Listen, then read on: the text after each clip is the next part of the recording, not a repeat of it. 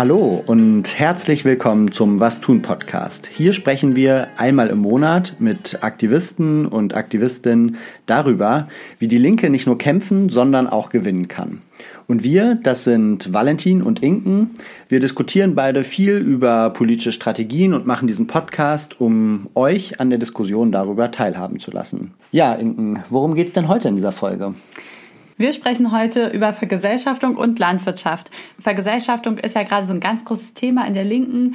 Für die Mietenbewegung war das ein riesiges Thema. Auch Deutsche Wohnen und Co. enteignen, die ja diesen, mit diesem großen Volksentscheid gestartet sind, die äh, haben das Thema ganz oben auf die Agenda gesetzt. Und es rückt halt einfach die Eigentumsfrage am Ende wieder ganz zentral in die Mitte der Diskussion und fragt sich, wie können wir die Verhältnisse verändern über die Frage, wem gehört das Land, die Häuser, die Produktionsmittel und wer kann darüber entscheiden? Ja, ich habe auch den Eindruck, gerade ist das irgendwie wie so ein Masterframe, der sich so ein bisschen rausbildet, also mhm. wo sich alle irgendwie so drunter versammeln können.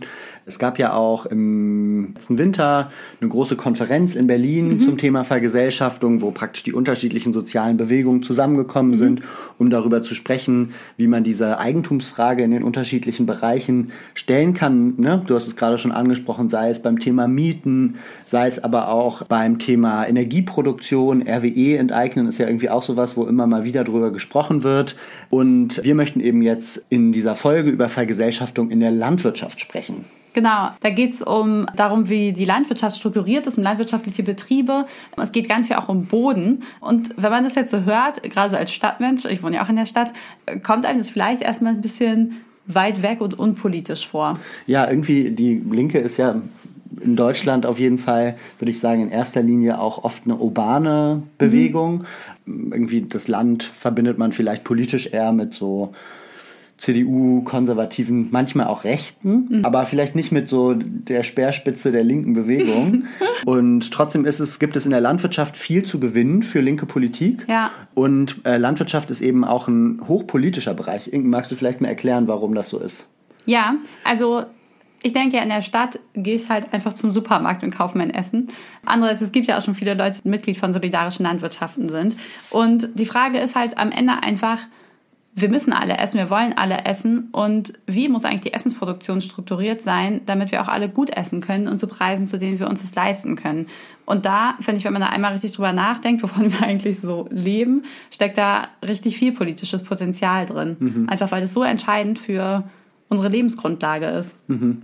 Genau, im Moment ist es ja so ein bisschen, es gibt so Discounter-Lebensmittel, so, die sind, die können sich auch die Menschen leisten, die wenig Geld haben. Und dann gibt es die Bio-Lebensmittel, die eben sich eher so die ja, vielleicht obere Mittelschicht mhm. ähm, gut leisten kann. Und dadurch ist praktisch auf eine Art nachhaltige Ernährung irgendwie auch aktuell ein bisschen Luxusphänomen.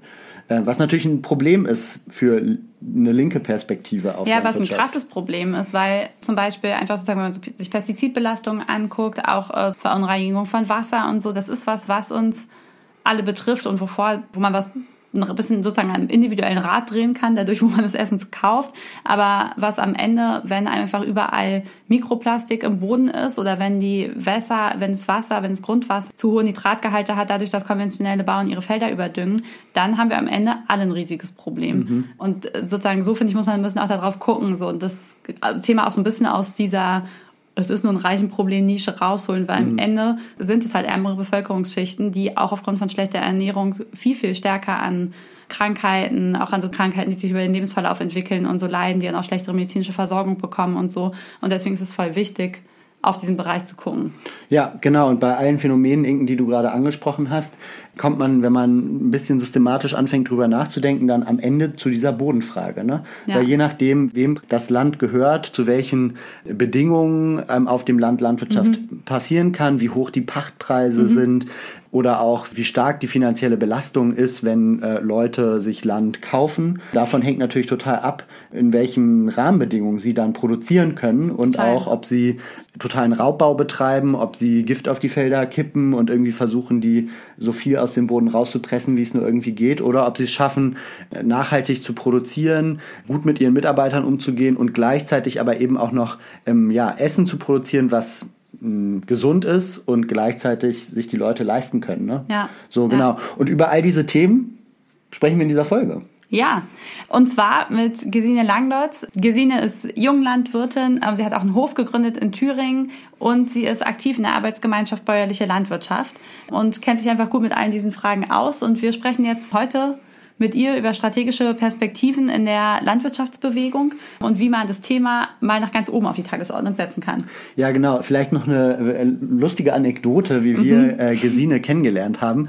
Wir hatten es ja vorhin schon kurz gesagt, diese Vergesellschaftungskonferenz im letzten Winter, wo Inken und ich eben auch waren und wo alle über Vergesellschaftung diskutiert haben. Und es gab so ein Plenum, wo Gesine im Publikum saß und einfach sich mega darüber aufgeregt hat, dass Landwirtschaft so wenig besprochen ist, wenn es um Vergesellschaftung geht. Und ja, war so richtig angry. und dann nach dem Podium sind wir eben auf sie zugegangen und haben gesagt, ey, hättest du nicht mal Bock, da mit uns im Podcast drüber zu sprechen und den Leuten mal einfach zu erklären, so wie hängt das alles zusammen, Vergesellschaftung, Landwirtschaft, die Bodenfrage und so weiter. Und genau, deswegen, das möchten wir jetzt eben tun. Genau, und bevor ihr sie jetzt auch kennenlernen könnt im Gespräch, haben wir noch zwei kurze Anmerkungen. Und zwar eine ist, dass Gesine im Gespräch öfter von Konvi spricht. Und damit sind konventionelle Landwirtin oder konventionelle Landwirtschaft äh, gemeint, also alles, was praktisch keine Biolandwirtschaft ist. Und der zweite Punkt ist noch, dass ich leider beim Aufnahmetermin krank war, Valentin deswegen äh, dankenswerterweise das Interview alleine mit Gesine geführt hat. Genau, nur dass ihr euch nicht wundert, dass Valentin so einen hohen Redeanteil hat mhm. in diesem Gespräch. In der Nachbesprechung hört ihr Inken dann wieder. so ist es. Jetzt viel Spaß beim Gespräch. Viel Spaß.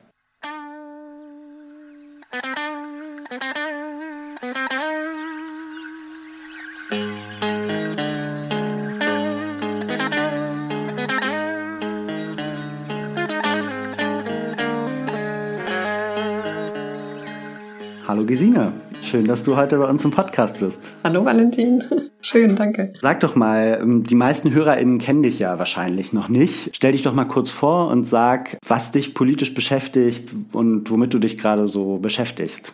Genau, ich bin Gesine und seit der Schule bin ich in der Landwirtschaft unterwegs und habe da jetzt aber nie mich komplett eingegraben und bin nur auf dem Hof gewesen, was viele Leute machen müssen, wenn sie diesen Beruf ausüben wollen. Und politisch beschäftigt mich vor allen Dingen jetzt in diesem Zusammenhang von der Landwirtschaft gerade ganz viel, was auf dem Bodenmarkt stattfindet, weil das ziemlich finster ist. Wenn man sich überlegt, dass Boden ziemlich wichtig für uns alle ist, auch wenn das jetzt im Alltag nicht so auf der Hand liegt, aber alles Essen, erneuerbare Energien, es kommt halt vom Boden. Und da geht es gerade ganz schön ab, vor allen Dingen in Ostdeutschland. Das beschäftigt mich ziemlich und so rechte Landnahme ist auch ein Thema natürlich, ja auch ein finsteres. Und gleichzeitig gibt's aber überall auch Bewegungen gerade, dem was entgegenzusetzen und Öffentlichkeit dafür zu schaffen. Und da ist irgendwie ganz cool zu merken, dass das Thema viele Leute bewegt. Genau, und von daher ist mein Alltag gerade viel, dass ich so Bäume schneide, auf Betrieben aushelfe von FreundInnen, viel agrarpolitisch gerade so mache, dolmetsch und mich mit meinen Bäuerinnen und Bauern von der Arbeitsgemeinschaft Bäuerlichen Landwirtschaft, der ABL, in Mitteldeutschland, also Sachsen, Sachsen-Anhalt und Thüringen, damit auseinandersetze, was in der Agrarpolitik dringend geändert werden muss. Mhm. Das ist eigentlich das, was gerade mein Leben so beschäftigt. Ja, spannend. Es sind jetzt ja schon ganz viele Schlagworte gefallen. Also du hattest es ja vorhin schon in deiner Vorstellung kurz gesagt, so diese Bodenfrage als irgendwie was, was dich beschäftigt. Jetzt so Agrarpolitik und so auch nochmal diese Frage von Besitzverhältnissen in der Landwirtschaft. Aber sicher gibt es auch so Themen wie zum Beispiel, ja, wie geht man eigentlich auch mit dem Land um? Also wie bewirtschaftet man das auf eine Art, die eben auch es ermöglicht, dass auch in der nächsten Generation irgendwie da noch. Ja, Land und mehrere bitte noch. Ja, oder sogar, genau. das traut man sich ja gar nicht mehr so richtig zu sagen. Das ist so. Ich wollte erst übernächste Doch, sagen, doch, dass ah. noch hunderte von Generationen von diesem Boden leben können. ja, genau. Uns aussprechen. Vielleicht magst du noch mal so sagen, so warum ist Landwirtschaft für dich politisch? Also das verantworte ich sehr gerne, weil mir ist das total glasklar. Allen Leuten, die in der Landwirtschaft arbeiten, ist es auch total klar. Aber wenn ich dann halt jetzt so in andere soziale Bewegungen reingucke oder so in politisierten Kreisen, da ist es relativ wenig Leuten klar, wie ultrapolitisch Landwirtschaft ist. Und das ist so eigentlich ein Grundsatztalk, den ich dann da immer halten muss, weil ja genau, und ich glaube, dieser Grundsatztalk ist vor allen Dingen auch dem zu schulden, dass wir halt schon in einer krassen Wohlstandsgesellschaft leben. Und es ist natürlich nicht so, dass sich alle in diesem reichen Land bis zum Ende des Monats Essen leisten können, was einfach ein Desaster ist. Aber insgesamt sind hier die Regale immer voll seit Jahrzehnten. Und es ist so eine ganz dolle Normalität geworden, dass immer Essen da ist. Aber wenn man mal in andere Teile der Welt guckt, da sind die krassesten sozialen Bewegungen sind welche zu Landwirtschaft und den Rechten von LandarbeiterInnen und Landlosen. Und äh, ich frage mich halt immer so ein bisschen, muss es wirklich erst scheppern, so richtig doll, dass Leuten auch irgendwie in Mitteleuropa klar wird, wir sollten uns mal irgendwie um die Lebensmittelproduktion und den Boden kümmern. Mhm. Und wir essen halt mehrmals am Tag. Und wenn wir von öffentlicher Daseinsvorsorge reden, ist da Essen auch dabei. Und Essen sollte halt auch einfach für alle zugänglich sein. Das heißt aber auch gesundes und gut produziertes Essen, unabhängig jetzt von der Klasse und vom Einkommen. Und da merke ich auch immer mal wieder, dass, also ich mache das so an so polemischen Alltagsbeispielen fest. Also wenn ich halt sage, ja, pf, arbeite gerade auf dem Biohof und in Berlin wird mir dann als erstes mal entgegengepumpt, ja, für die Snobs oder was. Mhm. Denke ich mir so, ja, leider schon. Ich hätte auch Bock für andere Leute zu produzieren oder die Höfe, wo ich gerade arbeite, aber als landwirtschaftliche Arbeiterin bist du halt immer in diesem Spagat produzierst du jetzt irgendwie zu guten Bedingungen, was dein Betrieb immer mehr kostet, weil du halt dich dagegen entscheidest, Menschen, Tiere, Pflanzen, deine Angestellten, dich auszubeuten. Also es geht nicht, irgendwas beutest du immer aus, so mhm. kannst dich jeden Tag neu entscheiden. Wenn ich da halt quasi Mehrkosten in Kauf nehme, indem ich zum Beispiel wasserschonend arbeite, klimaschonend arbeite, es kostet alles dem Betrieb Geld. Dann muss ich auch höhere Preise nehmen und dann gehe ich halt die Bonzen versorgen quasi. Mhm. Ist nicht geil, macht nicht Spaß an der Stelle. Man muss da immer irgendeine Abwägung treffen. Und andererseits ist es halt so, dass ich das einfach auch nicht zu Ende gedacht finde, weil man darf jetzt nicht das preiswerte Essen gegen den Arbeitskampf der Leute in der Landwirtschaft ausspielen. Mhm. Und man darf sich halt, also es verdienen nach wie vor große Lebensmittelkonzerne an unserem Essen. Da kommt wenig bei den Urproduzenten an. Mhm. Das ist eine krasse Verteilungsfrage einfach. Genau, von daher ist das eine Sache dann immer noch dieser Slogan Agrarpolitik ist Klimapolitik. So, das ist ein noch vernachlässigter Bereich irgendwie. Die Klima, also die Landwirtschaft ist ja auch vom Klima total betroffen, muss sich anpassen, ist gleichzeitig aber auch Treibhausgasemittent, vor allen Dingen bei uns halt mit den Massentierhaltungsgeschichten und dem Moor und so. Mhm. Also das ist irgendwie schon dramatisch und für mich ist das auch einfach nochmal so dieses, das ist so ein Antrieb für mich, diese Verbindung zum Klima, weil ich halt einfach schon 2018, zum Dürresommer 2018, der war für mich einfach hochtraumatisch. Ich war damals in einem Betrieb an der Schäferei, also einem Betrieb, der mit 600 Schafen von mageren Flächen, wo wirklich kein Ackerbau geht, rumzieht, Biodiversität quasi, ermöglicht dadurch, dass die Schafe in ihrem Fell die Samen von A nach B tragen und so, Biotopsverbund, bla bla. Also das ist schon auch eine Tierhaltung. Artgerechter geht's nicht, mhm. so. Aber wir sind in diesem Sommer einfach die Lämmer kreblich auf die Welt gekommen, also auch jämmerlich gestorben, viele Nottötungen dabei, einfach weil die Mütter keine Milch hatten, weil es kein Wasser gab. Wir sind da täglich tränken gefahren und es hat halt nicht gereicht, einfach weil die Pflanzen so trocken waren, dass über den Tag auch so wenig Flüssigkeit da kam. Und ich stand halt da wirklich im Siechtum und habe so gedacht, wow. Und auch vollkommen fertig, aus einem 12-Stunden-Tag wird ein 16-Stunden-Tag und so. Und ich war da nicht hauptsächlich angestellt, ich war da Bezugsperson von einem Menschen, der sich drum gekümmert hat. Und es war einfach nur, es war wirklich schlimm. So, mhm. es war es war super erdrückend und dieses Gefühl von, die Klimakrise ist halt hier. Ich, also, das war einfach so, auch dieses Gefühl, das war damals noch nicht so angekommen überall. Ich habe mich einfach, es war einfach nur so Desaster-Zukunft. Eine Sache, an der äh, Landwirtschaft ja auf jeden Fall auch total hängt, ist am Boden. Ne? Ja. Ist irgendwie ein No-Brainer, könnte man sagen. Aber gib doch vielleicht mal einen, einen kleinen Einblick, was das eigentlich bedeutet, so abhängig zu sein vom Boden und wie auch so Bodenpolitik aktuell aussieht, bevor wir dann natürlich auch dazu kommen, wie es eigentlich aussehen müsste und wie es ja. sich verändern sollte, was Strategien sind. Also das mit dem Boden, ich fange einfach nochmal vom Grundbasalen an. Also wenn du Boden hast, dann kannst du darauf was aussehen, dann können darauf Pflanzen wachsen, die wir dann essen oder die wir noch in Tiere reinstopfen und dann die Tiere essen. Oder du kannst da halt einfach Sachen anbauen, sei es jetzt nun irgendwie Holz, sei es andere Formen, Holz zu produzieren, gibt's ja gerade auch. Also seien es Hecken, seien es irgendwie Agroforste und so. Das heißt, oder du machst jetzt, wie es heutzutage ist, baust du Mais an und kriegst daraus Wärme. Also ein Warmarsch. Und das ist so diese Geschichte von Bäuerlichkeit eigentlich, was jahrhundertelang so gemacht wurde. Man baut immer so viel an, dass es dazu reicht, dass du über den nächsten Winter kommst und wieder von vorne anfängst.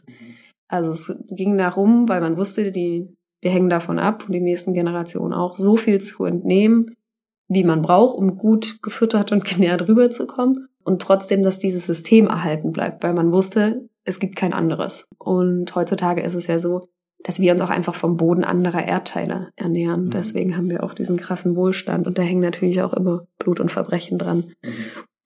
Und diese Grundlage quasi der Boden, also der ist wirklich unsere Lebensgrundlage. Mhm. Und dass wir gute Gründe für was finden, das kommt auch von Grund und Boden. Mhm. Also ein Grund für etwas, mhm. also einfach sprachlich ist das schon festgeschrieben bei uns. Ne? Und dieser Boden, das ist so, also wenn ich zum Beispiel in die städtische Bubble gucke, da weiß man schon, Bauland ist teuer. Und da geht's halt darum, das Eigenheim draufzubauen. Aber in der Landwirtschaft ist es halt eigentlich noch viel krasser, weil du kannst ja auch eine Eigentumswohnung kaufen und hast da nichts mit dem Boden zu tun. Aber wenn ich Landwirtschaft machen will, dann brauche ich Boden. Das ist meine Produktionsgrundlage Nummer eins. Danach kommt gleich noch Wasser und mhm. Saatgut. Und dieser Boden, der ist ja jetzt so einfach super vermarktet, ne? Gibt's als Besitz von Firmen, als Privatbesitz, weniger auch in Gemeinschaftsbesitz. Und Boden ist eigentlich aber auch immer so ein Ding gewesen, worum übelst gekämpft wurde mhm. in der Menschheitsgeschichte. Und das ist heute natürlich genauso. Und hier jetzt zu Lande ist es natürlich jetzt nicht so, dass es da blutige Auseinandersetzungen zu gibt, aber das ist in vielen Teilen der Welt einfach notwendig, weil die Leute sonst gar nichts haben quasi. Also es gibt Landbesetzungen in vielen Teilen der Erde, wo Leute auch einfach ermordet, vertrieben, verfolgt werden oder genau sie werden erst verfolgt und dann gibt es wieder Landbesetzung. Also, und hier ist es halt so, das wird über den Markt geregelt. Also natürlich wird nichts geregelt, aber es ist so, dass sich halt ganz viel Boden im Laufe der letzten Jahrhunderte und der letzten Jahrzehnte insbesondere bei den Reichen ansammelt. Mhm. Und das, wir haben eine Preissteigerung von also zwischen doppelt bis vierfach so hoch, je nach Region in Deutschland. Also in den letzten zehn Jahren. Mhm. Also fing mit der Finanzkrise an, als die ganzen Investoren halt, das gender ich jetzt extra mal nicht, das ist einfach passender, als die ganzen Investoren gecheckt haben, hm, Immobilienblase kann auch platzen. Okay, wo legen wir denn unser Geld an? Zack. Und da ist es halt so, dass das Land super eigentlich ist. Das ist die beste Anlage, die du machen kannst, weil es ist endlich. Mhm. Es wird immer weniger aufgrund der ganzen Katastrophen, Klimakrise und so weiter und so fort. Und es wird deswegen auch immer wertvoller. Und das hat man auch deutlich gemerkt, weil das einer der Preissteigerungsfaktoren waren, schlechthin. Und die Politik viel zu lahmarschig ist, da Regularien einzuführen, die halt macht, dass Leute das nicht mehr aufkaufen können. Und in Ostdeutschland ist es halt so, dass da besonders viel aufgekauft wird, weil wir da große Flächen haben. Also wir haben große Betriebe. Es kommt daher, dass in der DDR es zwei Wellen gab von so Akkumulations-, Konzentrationsprozessen. Das eine war, dass Adel und die Nazis, Großgrundbesitzer, enteignet wurden. Mhm. Das finde ich einmal eine gute Sache so. Was dann aber danach kam, war überhaupt nicht geil. Das ist die Zwangskollektivierung gewesen, mhm. wo halt Bauern und Bäuerinnen gezwungen wurden. Also die ersten Wellen, da sind auch viele freiwillig rein. Natürlich die Leute, die so wenig Land hatten, dass sie davon schwer leben konnten, die sind mhm. freiwillig rein, weil das für die auch eine Arbeitserleichterung war. Und dann sind aber auch Leute da reingezwungen worden mit richtig üblen Mitteln. Und dann gab es diese LPGs. Es gab doch aber auch so eine kurze Phase von äh, Bodenreform, oder? So Junkerland in Bauernhand. War das das da ist so die Enteignung. Genau. Das war die erste Enteignung. Enteignungswelle, genau. genau. Und dann kommt die Zwangskollektivierung. Das war quasi noch Besitz in den Leuten, aber die Bewirtschaftung wurde zusammengelegt. Ja. Und du durftest nicht mehr entscheiden, was du damit machen konntest. Und da sind Leute auch reingezwungen worden. Übrigens ist diese letzte Welle der Zwangskollektivierung und diese Phase in der DDR, da war die Suizidrate von Bauern auch am höchsten. Das ist ganz oft so bei Landreformen und Bodenreformen dass wenn bäuerliche Strukturen zerstört werden und Menschen enteignet werden oder in das Land aus der Bewirtschaftung genommen wird quasi, dass da die Suizidraten hochgehen, das ist weltweit immer wieder zu sehen. Und es solche Prozesse gibt. Und da ist es halt so, dass da große Betriebe sind, die sind kollektiv bewirtschaftet worden, mal gut, mal weniger gut, super komplexe Geschichte, jetzt hier nicht Thema. Aber dann kam ja die Wende. Und dann sind diese LPGs, die landwirtschaftlichen Produktionsgenossenschaften, in quasi auf der Marktwirtschaft angepasste marktwirtschaftliche, kapitalistische Genossenschaften umgewandelt wurden und dann teilweise auch, in, also größtenteils auch in GmbHs. Mhm. Und dann hat ein zweiter Akkumulationsprozess stattgefunden, dass nämlich innerhalb dieser Genossenschaften Leute ausbezahlt wurden, rausgedrängt wurden oder weniger Leute übrig blieben, weil teilweise die LPGs auch nicht klar war, sind die insolvent genug oder nicht. Es gab keine Hilfen, die hier einzuordnen. Also nach der Wende gab es hier in Berlin auf dem Alexanderplatz riesen Bauerndemos, die gesagt haben, wir wollen unsere Genossenschaft behalten, aber wir, also bei uns kauft auch keiner mehr, weil alle Westli also alle aus dem Westen ihre Lebensmittel jetzt hier reingeschwemmt haben, damit die Aussies gute Westprodukte kaufen können. Und das hat hier halt, also die 90er Jahre waren ein Graus in der Landwirtschaft, weil keiner wusste, wie es wird. Und da haben sich richtig viele LPG-Kader halt einfach durchgesetzt. Und jetzt nach 30 Jahren kann man sehen, wir haben diese Nachfolgebetriebe, die entweder schon an Investoren verkauft wurden oder wo sehr wenig Menschen über viel Land bestimmen. Mhm. Und die, also die jetzt tagtäglich ausverkauft werden, also an Investoren. Das heißt, sie sind nicht mehr in landwirtschaftlicher Besitzhand, sondern in Investorenhand. Und das ist halt schon dramatisch, weil wir da einmal eine Entkopplung haben vom Boden, der landwirtschaftlich genutzt wird und Land halt wirklich zur Ware wird, zum Spekulationsobjekt. Mhm. Und man auch sieht, durchschnittlich an der Bewirtschaftung, dass es für den Boden halt einfach nicht gut ist, so agrarindustriell zu bewirtschaften. Aber wenn er nur als Anlageobjekt gesehen wird und wenig regionale Verankerung, Verantwortungsübernahme und geteilte Entscheidungsmacht da ist, ist es natürlich ein super Profitmaximierungsort. Und das ist halt dramatisch, weil ich zum Beispiel oder ganz viele Leute in meiner, in meinem Alter und auch Leute, die schon kleine Betriebe haben und den irgendwie erweitern müssen, weil sie können ja auch durch die Klimakrise gerade immer weniger ernten und so, dass diese kleinen bis mittleren Betriebe einfach abkacken, was die mhm. Pachtpreise betrifft, was die Kaufpreise betrifft und es gerade ziemlich unmöglich ist, auch neue Betriebe zu gründen. Ja, da hat sich ja jetzt eigentlich so ein bisschen rauskristallisiert, die Bodenfrage ist eigentlich so zentral. Ne? Also wir können praktisch alle, die ganzen Krisen, die du am Anfang alle aufgezählt hast, warum Landwirtschaft politisch ist, die sind letztendlich nicht so richtig zu lösen, wenn wir nicht an die Bodenfrage rangehen, habe ich ja. so ein bisschen den Eindruck. Und gleichzeitig sehe ich aber auch so gewisse Parallelen, jetzt auch in der, in der Entwicklung von so Finanzialisierung von Boden, Parallelen zum Mietenproblem, ja. was ja irgendwie auch gerade so die städtische Linke in den letzten Jahren irgendwie viel beschäftigt hat. Genau, deswegen würde mich jetzt einfach mal interessieren, so wie blickst du denn als eine Person, die aus der Landwirtschaft kommt, jetzt auf diese Mietenkämpfe der letzten Jahre und wo gibt es möglicherweise auch Dinge, die du daraus mitnehmen kannst, Sachen, wo du sagst, aus dem Kampf müssen wir lernen für den nächsten Kampf in der Landwirtschaft. Genau, was ist da deine Perspektive, Gesine? Also, das ist ein Thema, mit dem habe ich mich sehr viel in den letzten anderthalb Jahren auseinandergesetzt und bin da eigentlich auch auf der Suche nach Leuten, die wirklich viel Ahnung zu so städtischer Bodenpolitik haben. Ich glaube, also es ist einfach so, es gibt so zwei Bodenpolitikbewegungen. Eine na, im Agrarbereich, das sind so diese ganzen Bäuerinnen und Bauern, die irgendwie viel zu viel Kraft haben und neben ihren heftigen Jobs sich dann noch so mit politischen Instrumenten gegen die gegen den Ausverkauf der Landwirtschaft quasi so auseinandersetzen und die sind schon gut miteinander vernetzt, aber eigentlich so Nerds, die sich so da reinschrauben zu gucken, wie kriegen wir da progressive Grunderwerbssteuer im Landwirtschaftsbereich hin. Die mhm. nächsten gucken, okay, Privatisierungsstopp von der BVVG war ja jetzt unter der Ampel so. BVVG, Bodenverwertungs- und Verwaltungsgesellschaft. Das ist letzten Endes die Treuhand, die die alten DDR-Flächen verwaltet. Die Ampel hat gesagt, wir hören jetzt auf mit der Privatisierung. Das haben die jetzt auch tatsächlich nach nochmal Hü und Hott mit dem Lindner festgelegt. Und jetzt ist die Frage, wie dieses Land verpachtet wird. Das heißt, wir haben schon mal auf Bundesebene einen Privatisierungsstopp, der realpolitisch gemacht wurde mit der FDP. Das ist ein bisschen geil. Auch wenn es nur wenige Hektar waren. Es waren mal eine Million Fläche, übrig sind 92.000 Hektar jetzt durch die 30 Jahre. Aber trotzdem ist ja schon mal nicht schlecht. Und da ist es jetzt so, dass diese Leute quasi so, die könnten untereinander auch noch viel besser vernetzt sein, um dann auch noch mal zusammen mit der städtischen Bodenpolitiksbewegung zu gucken, wo haben wir eigentlich gleiche Forderungen, zum Beispiel Pachtpreisbremse, Mietpreisbremse. Mhm. Ähnliche Instrumente, gleiches Ziel, nämlich dass die Pachtpreise nicht hochschießen. A, dass Bäuerinnen und Bauern halt einfach überhaupt den Boden bezahlen können, auf dem sie unser Essen produzieren. Mhm. Und dass MieterInnen halt bezahlbar wohnen können, um dann vielleicht auch das gute Essen, was die Bäuerinnen produzieren, überhaupt bezahlen zu können. Mhm. Das sind so ganz klare Beispiele, aber auch diese ganze Debatte um Verteilung, wer darf wie viel besitzen. Also Deutsche Wohnen und Co. enteignen, finde ich ja super, weil die einfach enteignen wieder sagbar gemacht haben muss man im landwirtschaftlichen Kontext total aufpassen, weil es da halt diese DDR-Geschichte gibt. Es gibt also, immer die gute und die schlechte Enteignung. genau, immer die gute, immer kontextbezogen. Aber da ist es wirklich so, diese Enteignungsgeschichte, die hat sich im kollektiven Bewusstsein im ländlichen Raum Osten nochmal ganz anders eingeschrieben. Da muss man wirklich vorsichtig sein. Aber so diese Sache einfach, ähm, wir holen uns wieder Dinge zurück quasi und vergemeinschaften die, Da könnte man, glaube ich, richtig viel voneinander lernen. Und es ist, glaube ich, also unglaublich wichtig, dass sich da Leute, die sich da wirklich intensiv mit beschäftigt haben, jetzt mal zusammenkommen.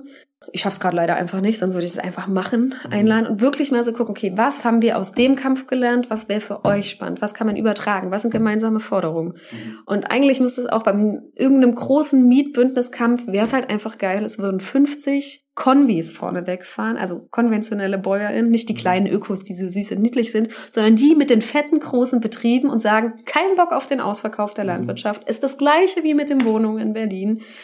Schluss, wir brauchen Kappungsgrenzen, Ende Allende, so. Das wäre mhm. halt super geil. Braucht halt Leute gerade, die es organisieren und Bündnisse, die da hinhauen. Und das, da glaube ich, wir haben ein Riesenproblem bei der Bodenpolitik mit personellen Kapazitäten. Hallo, vielleicht hast du beim Hören der Folge gerade auch schon an Freunde, Verwandte oder Genossinnen gedacht, die sich auch für die Themen Landwirtschaft, Vergesellschaftung, Ökologie oder Böden interessieren. Teil doch jetzt die Folge mit ihnen, klick dazu unten auf den Teilen-Link in deinem Podcatcher und schick ihnen die Folge per Messenger. Und jetzt viel Spaß beim Weiterhören. Spannend, dass sich da an dieser Bodenfrage auch möglicherweise wie so eine Art ja, neue Bündnisse schließen lassen, auch im ja, landwirtschaftlichen unbedingt. Bereich. Also nicht immer nur diese Polarisierung zwischen den Ökos und den konventionellen LandwirtInnen, sondern eben bei der Frage von Grund und Boden ist eigentlich sehr starke gemeinsame Interessen gibt, an die man auch anknüpfen könnte, was ja eigentlich immer total interessant ist für soziale Bewegungen, wenn man da aus der Nische rauskommt und eher so in den gesellschaftlichen Mainstream auch vorstößt mit seinen Forderungen und Konzepten. Ja, genau. Und das, das ist auch gerade so eine spannende anfängliche Diskussion bei mir in der Politgruppe, wo ich quasi unterwegs mhm. bin. Ich, ich sage einfach noch mal kurz was zu der. Ich bin der Arbeitsgemeinschaft bäuerlichen Landwirtschaft. Und das ist so ein Verein, der hat sich vor 40 Jahren gegründet und sich auf die Fahne geschrieben, bäuerliche Selbsthilfe und Widerstand. Mhm. Und das ist im Westen gegründet worden, natürlich nicht im Osten. Und das waren so viele Familienbetriebe vor allen Dingen auch, die gemerkt haben, wachsen oder weichen, wir kriegen es nicht zurückgestellt. Immer mehr Betriebe sterben, dieses sogenannte Höfesterben. Die Betriebe werden gleichzeitig dadurch immer größer das ist keine gute, kein gutes Leitbild für eine Agrarpolitik. Und das sind so ganz viele PraktikerInnen, die aus ihrer Praxis heraus politische Konzepte entwickeln. Und da gibt's die Bundes-AWL und dann verschiedene Landesverbände. Und ich bin jetzt nun in diesem feinen Landesverband, wo Sachsen, Sachsen-Anhalt und Thüringen ist. Und wir arbeiten auch viel mit Brandenburg, Berlin, Mecklenburg-Vorpommern zusammen. Und das ist halt total spannend auch, weil viel bodenpolitische Ideen kommen aus dem Osten, weil hier die Kacke einfach schon am Dampfen ist, viel mehr. Mhm auch für die Westdeutschen ist es eigentlich so eine Warnleuchte der Osten, weil man sieht, auch dahin wird sich der Westen entwickeln, wenn es dieses größer werden, wachsen oder weichen halt weitergeht. Das ist irgendwie ganz geil, weil wir uns da in dieses kleine Narrativ einreihen, progressive Politiken kommen aus dem Osten, also die Agrarstrukturgesetze, das sind ultra krasse Instrumente, die gerade leider wahrscheinlich wieder scheitern in dieser Legislaturperiode in Sachsen. Brandenburg könnte durchkommen und in Thüringen wird es auch eher finster werden. Also die Agrarstrukturgesetze sind Gesetze, die unglaublich wichtig sind, sich gar nicht so toll anhören, aber da steckt massiv revolutionäres Potenzial für den heutigen Ist-Zustand quasi drin. Das sind eigentlich die Gesetze für die Landwirtschaft, die sich zum Beispiel Deutsche Wohnen und Co. enteignen, für die Stadt und den Wohnungsmarkt wünschen würde. Und die sind in Verhandlungen. Seit 2015 gab es da so eine Bund-Länder-Gruppe und so ein agrarstrukturelles Leitbild. Davon ist wenig umgesetzt worden. Es gab dann nochmal so eine Ländergruppe, wo die Agrarstrukturgesetze besprochen wurden. Und jetzt sind die Länder dafür zuständig, für sich jeweils eins zu erarbeiten. Thüringen und Sachsen sind gerade dran. Wir glauben aber nicht unbedingt, dass das in dieser Legislaturperiode noch klappt. Brandenburg könnte klappen. Baden-Württemberg hat schon eins. Seit 2010, glaube ich. Das ist wie so eine Bremse quasi, die in diese abgefuckten Preisspiralen und Akkumulationsprozesse reingehauen werden kann. Das ist jetzt noch nicht die Utopie, wie es werden soll, aber die macht quasi, dass es nicht immer schlimmer wird. Das heißt, Agrarstrukturgesetze sind einmal dazu da, die sogenannten Share Deals auf dem landwirtschaftlichen Bodenmarkt abzuschaffen. Share Deals heißt so geteilter Anteilskauf, dass nämlich Investoren, die eigentlich, weil sie keine Landwirtin sind, kein Land kaufen dürfen, deswegen eigentlich auch gar nicht da auf dem Bodenmarkt was zu suchen haben, dass die quasi aber auf den Bodenmarkt kommen, indem die einfach nicht das Land kaufen, sondern die Betriebe, die Land besitzen. Und das ist halt so eine crazy abgefuckte Gesetzeslücke, die seit Ewigkeiten nicht geschlossen wird. Und das würde über Agrarstrukturgesetze geregelt werden. Sprich, man hätte Investoren vom landwirtschaftlichen Bodenmarkt ausgeschlossen. Ciao, ade. Das wäre erstmal super. Dann geht es darum, die Pachtpreisbremse einzuführen, dass man guckt an regionalen Bodenwerten, das ist eigentlich das Pendant zur Mietpreisbremse, zu gucken, wo ist quasi eine Kappung für Neuverträge, Neupachtverträge. Da ist es spannend zu wissen, eigentlich seit, ich glaube, 86 oder 76, ich weiß es nicht mehr, gibt es das Landpachtgesetz und da muss eigentlich jeder neue Pachtvertrag angezeigt werden. Dafür gibt es eine Gesetzesgrundlage, die wird bis heute aber nicht umgesetzt. Das ist richtig abgefuckt. Da geht es einfach um Transparenz. Wenn wir das aber mal umsetzen würden, dann könnten wir auch sagen, wo die durchschnittlichen Pachtpreise liegen. Und dann könnten wir sagen, drüber pachten ist nicht. Und dann würden die Pachtpreise insgesamt viel weniger schnell steigen. Und dann geht's halt noch darum, Kappungsgrenzen einzuführen. Also einfach Grenzen, ab dem Schwellenwerte, ab dem Leute nicht mehr Land besitzen, kaufen, pachten können. Natürlich werden jetzt meine Kappungsgrenzen nicht in diesem Gesetz umgesetzt werden, weil da wird ja auch der Deutsche Bauernverband mit rumverhandeln. Aber ähm, der Deutsche Bauernverband ist auch immer Kapitalinteresse quasi so. Aber das ist sehr cool an diesen Agrarstrukturgesetzen. Nur scheitern die gerade wahrscheinlich in der zweiten, dritten Legislaturperiode, weil wir einfach eine riesen Gegenmacht gegenüber sitzen, und das sind halt eben die großen landwirtschaftlichen Betriebe, die noch verkaufen wollen und die Investoren, die dahinter stehen. Und vor allen Dingen, das ist wichtig, dass mir das reinkommt in den Podcast, Valentin, die Adligen. Wir haben nämlich auch einfach noch Besitzstrukturen in diesem Land, die sind aus feudalen Ständegesellschaften, wo Menschen unterschiedlich wert waren, von wegen blaues Blut und so. Mhm. Und die haben es richtig gut geschafft, über die Jahrhunderte ihr Eigentum zu retten. Mhm. Adel gibt's ja nicht mehr. Das, dieser Adelstitel ist ja einfach Blödsinn. Mhm. Es gibt keinen Adel mehr vor dem Gesetz. Aber das Eigentum ist schön geblieben. Es gab mal eine kurze Pause in der DDR, wo die Leute enteignet wurden. Die haben sich nach der Wende alle wieder zurückgeholt. Und das ist halt schon ziemlich finster, weil gerade diese adligen Strukturen in ihrer Macht, die sind zum Beispiel über die Familienbetriebe, Landwirtschaft und Forst vertreten. Das ist so ein Verbrecherverband wie die Leute hier, wie diese Mittelstandsvertretung, die hier gesagt haben, wenn wir jetzt irgendwie Reichtum besteuern, dann verlieren alle ihre Arbeitsplätze. Mhm. Dazu gibt's halt auch eine adligen Vertretung. Okay. Und da ist es so, dass wir da einfach dringend quasi gucken müssen, dass wir den Leuten einmal Einhalt gebieten auf dem Bodenmarkt und dann Stück für Stück gucken, wie wir Sachen auch wieder zurückholen in öffentliches Eigentum. Und da ist letztens auch mit einem Bekannten halt was Schönes eingefallen dass man ja vielleicht auch Vergesellschaftung einfach über den Erbfall im landwirtschaftlichen Bereich machen kann. Wenn nämlich jemand Land besitzt und Landwirtschaft macht und das vererbt, dann wird es jetzt gerade sehr oft außerhalb der Landwirtschaft vererbt, weil die Kinder es nicht mehr weitermachen und weil sehr viel sowieso in Privatbesitz ist, was nicht landwirtschaftlich ist. Wenn man da mal Kappungsgrenzen einführt und sagt, du darfst nur so viel Land vererben an deine Kids oder sonst wem, wie zum Beispiel ein halbes durchschnittliches Jahreseinkommen ist am Pachtpreis, mhm dann hättest du, kannst du ein halbes, also kannst du irgendwie die Hälfte von der Pacht leben und die andere Hälfte musst du arbeiten mhm. quasi. Und dann könnte man den Rest quasi wieder äh, Bodenträgern öffentlichen Rechts zugeben, die es dann an Landwirtschaftsbetreiben darüber dingsen. Das mhm. ist einfach auch eine Sache, wo wir uns einen Erbschaftssteuerdiskurs andocken können. Und da müssen uns die Leute auch einfach mitdenken in diesen Erbschaftssteuerdebatten. Ja, da gibt's einfach, glaube ich, richtig viel Austauschbedarf und Umsetzungs und auch einfach, also erster Schritt ist immer Diskurs verschieben. Also ich glaube, eh wir irgendwo was im Erbrecht und Pacht und Landwirtschaft machen, gehen noch ein paar Jahre ins Land, aber mhm. es gab's halt auch alles schon mal, ne? Also so Erbschaftssteuer wurde ja alles abgeschafft. Ja, ja, voll. voll. Ist ja nicht so radikal, wie jetzt alle mal denken. Aber diese Agrarstrukturgesetze sind zum Beispiel da, um Investoren aus dem landwirtschaftlichen Bodenmarkt rauszuhalten. Mhm. Das ist total gut. Und die sind dafür da, eine Pachtpreisbremse einzusetzen. Mhm.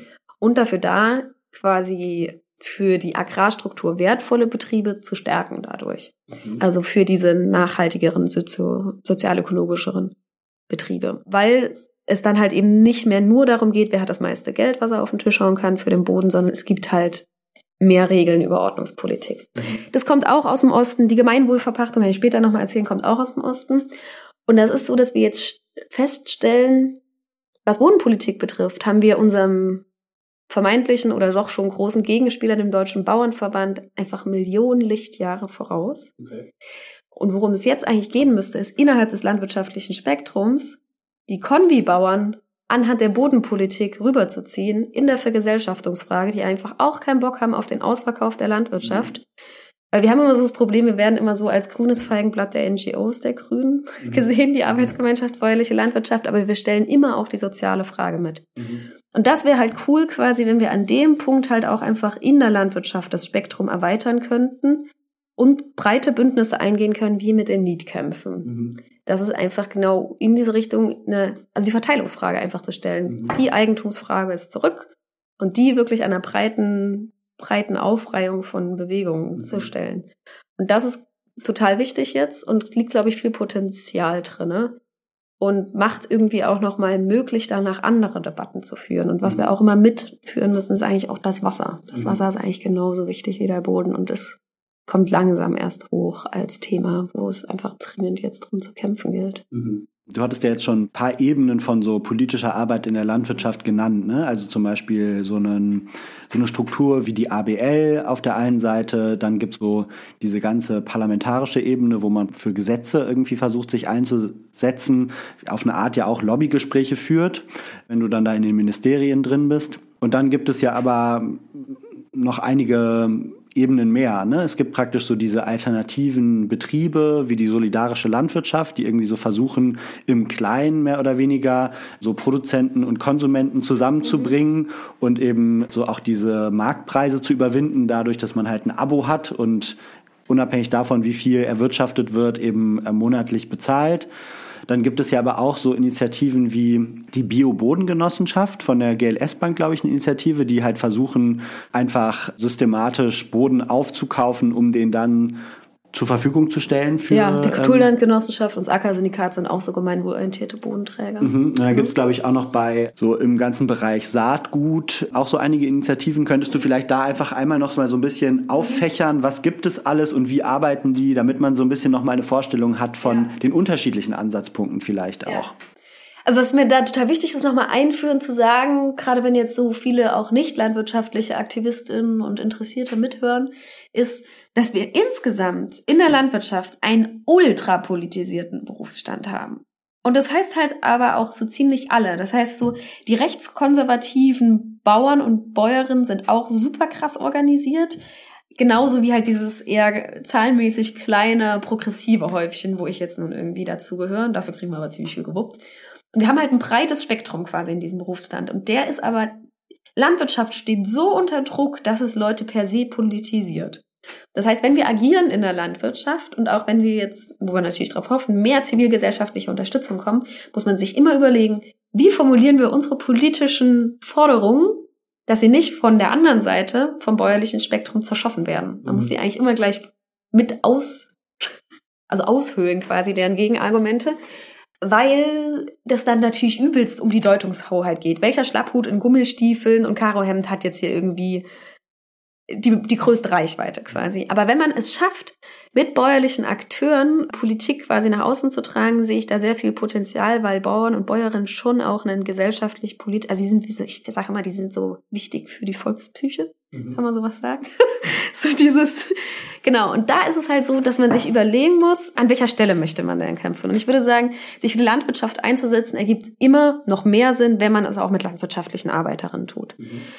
Also es ist super geil, wenn sich Leute gegen Glyphosat aussprechen und gegen Gentechnik und so weiter. Das sind alles gesamtgesellschaftliche Sachen, aber ab gewissen Punkten ist es einfach nur gut, wenn man das nicht aus einer städtischen Perspektive macht, sondern immer in Bündnissen. Mhm. Einfach strategisch und weil manchmal auch wirklich Blödsinn entsteht, wenn Leute Landwirtschaft irgendwie politisch verändern wollen und sie vorher nicht informiert haben. Und was man machen kann, ist halt einmal natürlich vor Ort gucken, wie kann ich Strukturen, die schon da sind, und Entwicklungspotenzial haben. Also kein Hof wird irgendwie so bildromantisch sein, wie wir uns vorstellen. Es geht einfach nicht in diesem System und irgendwo ist auch immer ein fetter Haken. Aber bei dem einen Hof, der wirtschaftet halt Convi, geht aber richtig gut mit seinen Angestellten um. Da kann man ja irgendwie vielleicht auch gucken, dass man den unterstützt und gleichzeitig aber auch schaut, wie wären denn zum Beispiel Verzicht auf gewisse Sachen zu ermöglichen. Was brauchen die für eine finanzielle Unterstützung? Wie organisiert man die? Also diese gesellschaftliche Betriebshilfe ist eine Sache. Solidarische Landwirtschaften sind jetzt so das ganz progressive Ding, wo man quasi, aber es muss auch dringend weiterentwickelt werden. Da sind auch sehr viele weiße privilegierte Leute zum Beispiel drin, aber die sind zumindest schon mal unabhängig vom Markt und machen quasi eine krasse Risikominimierung für die Leute, die den Betrieb führen. Mhm. Das ist so quasi so diese Freiräume zu erweitern, die wir haben auf Betrieben, ist eine Sache, wo Menschen natürlich mitmachen können. Vielleicht noch ganz kurz dazu, also bei der solidarischen Landwirtschaft ist es auch so für die Leute, die das jetzt hören, also man kann da Mitglied werden, auch wenn ihr jetzt so in der Stadt sitzt und vielleicht, ich weiß nicht, wo ihr euer Gemüse kauft, aber das ist eigentlich so super low-levelig so ein erster Step, den man auf jeden Fall machen kann und würde ich sagen, den eigentlich alle machen sollten. Ja, genau. Und da halt natürlich auch immer zu sagen, eine solidarische Landwirtschaft ist auch dazu da, Leute, die wenig Geld haben, finanziell mitzutragen, damit eben alle einen Zugang zu guten Lebensmitteln kriegen. Wenn er bei einer solidarischen Landwirtschaft landet, die sich solidarisch nennt, aber keine Bieterunde hat, dann ist da Verbesserungsbedarf quasi. Und das ist so eine Sache quasi von den Freiräumen her. Ähm, was jetzt auch noch mal so bei euch in der Region oder in der Gemeinde, in der Stadt ein Prozess ist, den ihr ganz aktiv machen könnt und wo wir von der AWL gerne auch beraten zur Seite stehen und so und Leute vermitteln, ist, dass ihr A mal rausfindet, wie viel öffentliches Land, wie viel Boden ist denn in Gemeindehand oder in eurer Kirchengemeinde. Das ist erstmal Step Nummer eins, dass man Fakten hat. Und dann könnt ihr die Gemeinwohlverpachtung zu Hause umsetzen, indem ihr in einem demokratischen Prozess ich sage jetzt einfach mal den Gemeinderat, davon überzeugt, dass die ihre Flächen gemeinwohlorientiert verpachten. Und jetzt so denkt, oh Gott, das hört sich echt unsexy an. Jetzt ist der Moment, wo ihr alle abschaltet. Ich erkläre es aber mal kurz. Gemeinwohlorientierte Verpachtung ist letzten Endes ein Konzeptvergabeverfahren, wie wenn ihr jetzt irgendeinen Kieztreff organisieren wollt oder so und ihr bewerbt euch bei der Stadt mit einem Konzept dafür, dass ihr diesen Raum kriegt. Einfach weil ihr geilen Kram macht, es euch aber nicht leisten könnt, eigentlich diesen Raum zu mieten. Mhm. Und das Gleiche kann man auf dem Land machen, indem man sagt, es zählt nicht mehr die Gewohnheit. Also hat Otto schon, Otto schon immer von der Familie von Bertha gepachtet? Mhm. Oder kann Bertha, die im Gemeinderat sitzt, Nina nicht leiden? genau, Nina nicht leiden, deswegen kriegt Nina kein Land verpachtet. Mhm sondern es geht, und es geht halt auch nicht mehr um den Höchstpreis, sondern es geht darum, dass die Menschen das Land verpachtet kriegen, was in öffentlicher Hand ist, unser aller Gemeingut quasi, die das beste Konzept haben. Mhm. Und da haben wir super geiles Tool entwickelt, so ein Instrumentenkatalog, wo du so unterschiedliche Nachhaltigkeitspunkte hast. Also es geht um Tierwohl, es geht um bodenschonende Bearbeitung, Wasser, Arbeitsplätze pro Hektar, also so ganz ursozialistische Forderung quasi so. Psst, äh, genau so dieses es geht einfach darum, dass ordentliche Betriebe das Land bekommen, weil die gut mit dem Boden umgehen und weil die eine gute Landwirtschaft machen. Und wenn wir das verkauft kriegen an die öffentliche Hand Stück für Stück, quasi, das gibt's auch schon. In Küritz gibt's das in Brandenburg, die evangelische Kirche Mitteldeutschland mhm. hat das zwangsweise von der ABL aufprotestiert gekriegt quasi. Es gibt noch ein paar andere Orte, die das machen. Und da geht's eigentlich jetzt drum, real vor Ort bei euch was zu verändern, dass über Jahre Betriebe entstehen können, was auch einfach die Region bereichert. Mhm. Was auch wieder macht, dass zum Beispiel Lebensmittelhandwerk sich ansiedeln kann. Und da ist einfach Boden die Produktionsgrundlage für. Und dann ist es so, dass wenn man das einmal durchgefochten hat, man einmal den Mehrwert hat, es gab einen demokratischen Prozess und Leute haben gemerkt, man kann was verändern vor Ort. Wenn man das cool organizing technisch aufzieht, hat das einmal diese weichen Faktoren von Veränderung, von Transformation und dann halt aber ganz effektiv, dass halt öffentliches Land ordentlich bewirtschaftet wird und dass es transparente Vergabeverfahren gibt. Weil mhm. ansonsten ist da nämlich auch ziemlich viel Hin- und Hergeschiebe am Start so. Mhm. Das ist quasi was, was ihr machen könnt, wo wir euch beraten. Da könnt ihr euch auch geile Videos und Sachen und so im Internet bei uns angucken. Das werden wir auf jeden Fall auch nochmal in den Shownotes dann verlinken. Ah, dann findet Shownotes. ihr das direkt. Geil, in die Shownotes. Da habe ich auch noch ein paar Sachen für die Shownotes. Genau, das sind jetzt quasi mal so für die Leute, die ganz aktiv was vor sich vor Ort machen können. Aber was natürlich auch spannend ist, ist so zu gucken, was sind bäuerliche Kämpfe, die eigentlich für uns alle gekämpft werden von einer total kleinen Gruppe, die sowieso komplett überlastet ist. Mhm.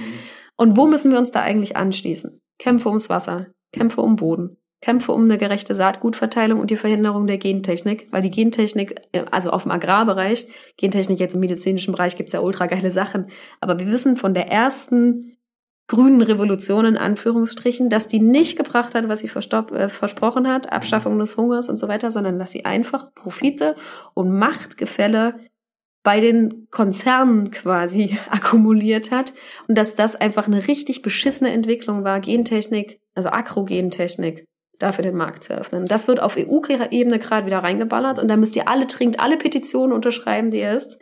Und am besten alle euren Bundestagsabgeordneten und EU-Abgeordneten Mails schreiben, dass sie den Scheiß zu verhindern haben. Weil das ist eine richtig krasse Einhegung, wenn wir den Kram auf den Markt kriegen. Und äh, wir haben ja das übelst krasse Privileg, dass Europa noch relativ gentechnikfrei ist. Aber genau, da brauchen wir unbedingt einfach öffentliche Gegenmacht. Und so Erhalternetzwerke gibt es halt auch, die zum Beispiel alte Nutzterrassen, vor allen Dingen alte Kultursorten erhalten. Mhm. Um jetzt nochmal kurz, die, also das sind dann so richtig schöne, tolle, vielfältige Sorten, wo sich alle so denken, ja wow, Landkitsch oder die anderen denken sich halt Boeing. Aber um nochmal die Wichtigkeit dieser Sache klar zu machen, wir haben inzwischen nur noch zehn Prozent der Kultursortenvielfalt in der mhm. Landwirtschaft, die es mal gab. Mhm. Das heißt, es ist schon richtig viel tot und ausgestorben und richtig viele Sorten sind patentiert. Das heißt, die gehören Konzernen und man muss halt Geld dafür bezahlen, wenn man die anbauen will oder wenn man das Saatgut vermehren will. Mhm. Das heißt, da haben Konzerne eine uralte, von Millionen Jahren und also über Generationen, über tausende von Jahren für Generationen selektiert und gezüchtet, haben die sich einfach angeeignet und es gibt krasse Abhängigkeiten im Saatgutmarkt so. Und das ist sowas, was, wo eigentlich auch wieder vergesellschaftet werden muss und Gesetze geändert werden müssen dass wir da also wieder demokratisch quasi die Macht drüber haben und nicht mhm. Konzerne abschöpfen. Das sind so, sage ich jetzt mal, die, die Kämpfe, die gerade total wichtig sind, die grundlegenden Kämpfe. Und was natürlich auch ein guter Aktivismus ist, da werden jetzt manche lachen und ich fühle mich auch ein bisschen schlecht, weil es wirklich ein harter Beruf auch.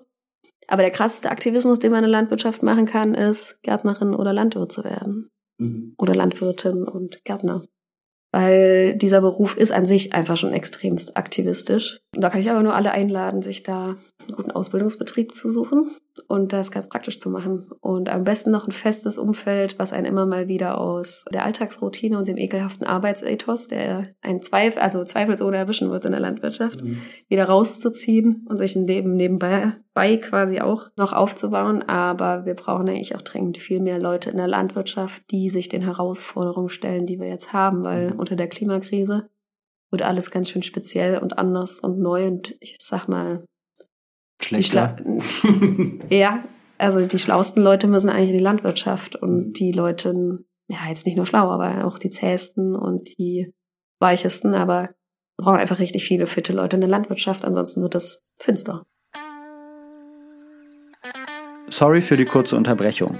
Du hörst den Was tun Podcast und wenn dir gefällt, was du hörst, dann kannst du ab jetzt was tun und Dissens im Doppelpack unterstützen. Denn damit wir auch in Zukunft unabhängig und werbefrei für alle senden können, sind wir auf deinen finanziellen Support angewiesen.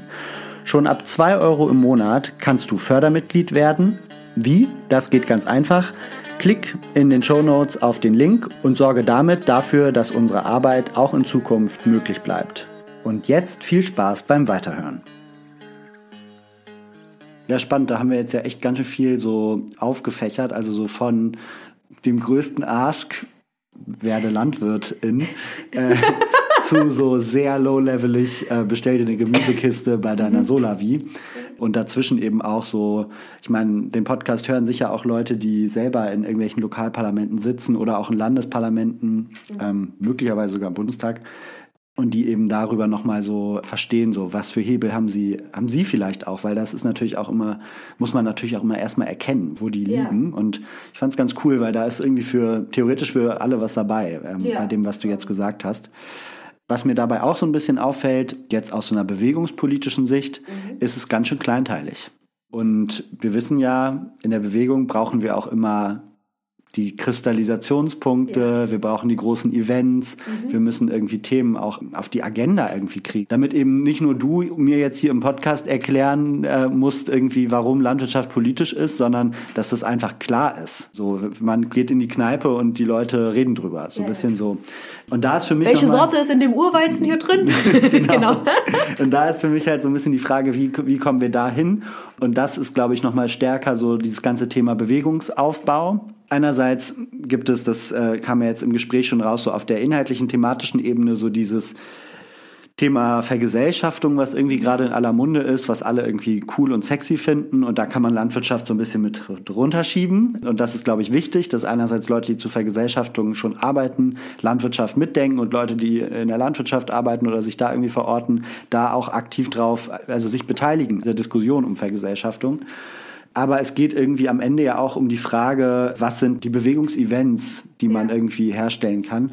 Und ich musste jetzt irgendwie in unserem Gespräch immer wieder denken an diese Bilder von den äh, Treckern, die durch Berlin fahren und alles äh, lahmlegen. Das war bisher irgendwie immer sehr rechts besetzt, ja. aber das muss ja keinesfalls so sein. Und da fände ich es irgendwie, genau, mal spannend, so ein bisschen, wenn du mal sagst, wie stellst du dir das vor? Einerseits so die Landwirtschaft an die Orte der Entscheidungen holen, könnte man ja sagen. Ne? Also wenn auf einmal es große Trecker-Demos in der Hauptstadt gibt und die Innenstädte lahmgelegt werden, dann ist die Landwirtschaft auf einmal nicht mehr unsichtbar, was sie zu, zu häufig ist.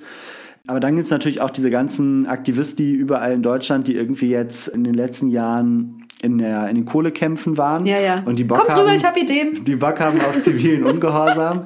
Und da muss ich irgendwie so einerseits denken an Blockaden von Düngemittelherstellern, aber auch so diese Frage von konventioneller, also Massentierhaltung und ja. Schlachthöfen. Mhm. Also wenn wir das mal so kreativ rumüberlegen, was wären dann da so Momente, womit man auch starke Bilder erzeugt? Also müssen sich jetzt, äh, muss sich die letzte Generation vor die Trecker setzen und... Äh nee, nee, nee, eigentlich muss ich sich Bauern jetzt überall ankleben. ähm, Nein, das war eigentlich, also ich finde das schon eine gute Idee, wenn sich Schlapphüte und Karohemden in Gummistiefeln ankleben fürs Agrarstrukturgesetz und man einfach so die Welle mitreitet. Aber da, so schnell kann ich jetzt keine Leute von mir mobilisieren. Aber dann hätten wir auf jeden Fall quasi mit diesem Ding ähm, auf das unsexy scheinende Agrarstrukturgesetz in Thüringen oder Sachsen schon geil aufmerksam machen können. Und diese Nummer mit dieser Bewegungspolitik ist, glaube ich, total wichtig, da wirklich die Ohren am ländlichen Diskurs zu haben und auch in der Landwirtschaft sich wirklich die Probleme anzuhören. Also ich glaube, es braucht noch mehr Bildungsarbeit und Bündnisarbeit. Und dann ist aber die Brücke zu Aktion und wirklichen Dingen gar nicht so schwer oder es ist eigentlich ziemlich offensichtlich. Und es haben auch schon viele Sachen stattgefunden. Wenn man sich zum Beispiel mal anguckt, die Ackerbesetzung in Neu-Eichenberg. Ja, genau, du schüttelst den Kopf, und denkst so, mhm, ja, ah, weiß nicht. Ultra geile Geschichte. Da sind 80 Hektar in einem kleinen Piefnest neben Witzenhausen verhindert worden, dass die versiegelt werden für ein Industrie- und Logistikgebiet. Mhm. Und wie hat man es geschafft? Da gab es einen Hof, der einmal so als infrastrukturelle Basis da war. Es gab natürlich dann noch die ökologische Agraruni bei Witzenhausen, sprich auch progressives Potenzial. Und dann gab es eine Bürgerinitiative, die gegen dieses Industriegebiet schon mal war. Mhm. Das ist kläglich gescheitert und auch dann ist sie aber auch wieder belebt worden, als es dann so zur Sache ging mit diesem Industriegebiet. Es war übrigens Land vom Land Hessen. Und dann hat man da eine Partei gegründet. Der Acker wurde besetzt und es war wichtig, dass die Bürgerinneninitiative von Anfang an sich solidarisch mit diesen BesetzerInnen erklärt hat. Und dann hat man eine Partei gegründet. In der Kommunalwahl ist die Außenstand auf 30 Prozent und hat jetzt jedes Industrie- und Logistikgebiet verhindert.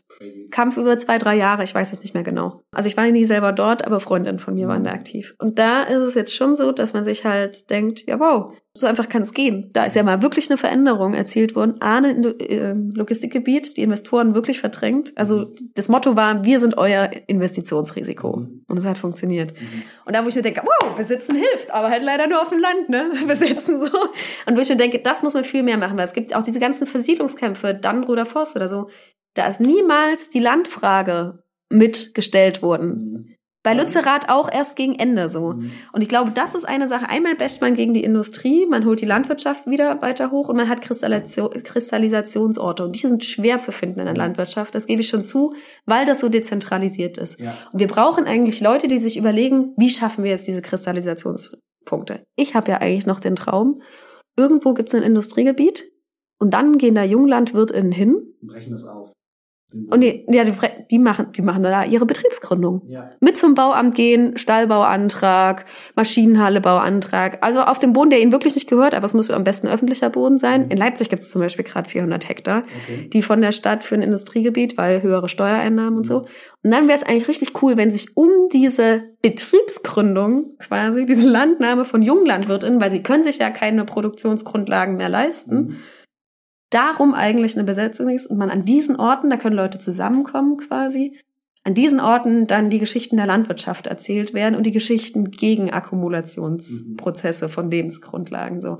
Und da lassen sich viele Geschichten spinnen. Und am besten machen wir vier, fünf dieser Besetzungen, die gleichzeitig starten an unterschiedlichen Stellen in Deutschland mit dezent unterschiedlichen Geschichten. Mal geht's gegen die Futtermittelindustrie, mal geht's um öffentliches Land, mal gegen ein Industriegebiet, mal geht's um die Wiedervernässung der Moore weiß der Fuchs irgendwie so. Das sind so Sachen, wo ich gerade einfach drüber nachdenke. Und das sind natürlich dann aber auch langfristige Prozesse. Mhm. Und das ist immer so in der Landwirtschaft. Aber deswegen stehe ich auch auf Polit also Politik in der Landwirtschaft, weil ich weiß zum Beispiel in der AWL, da muss ich manchmal Diskussionen führen. Da würden Leute in der Stadt mit den Ohren schlackern, aber ich komme mit den Leuten auch immer weiter.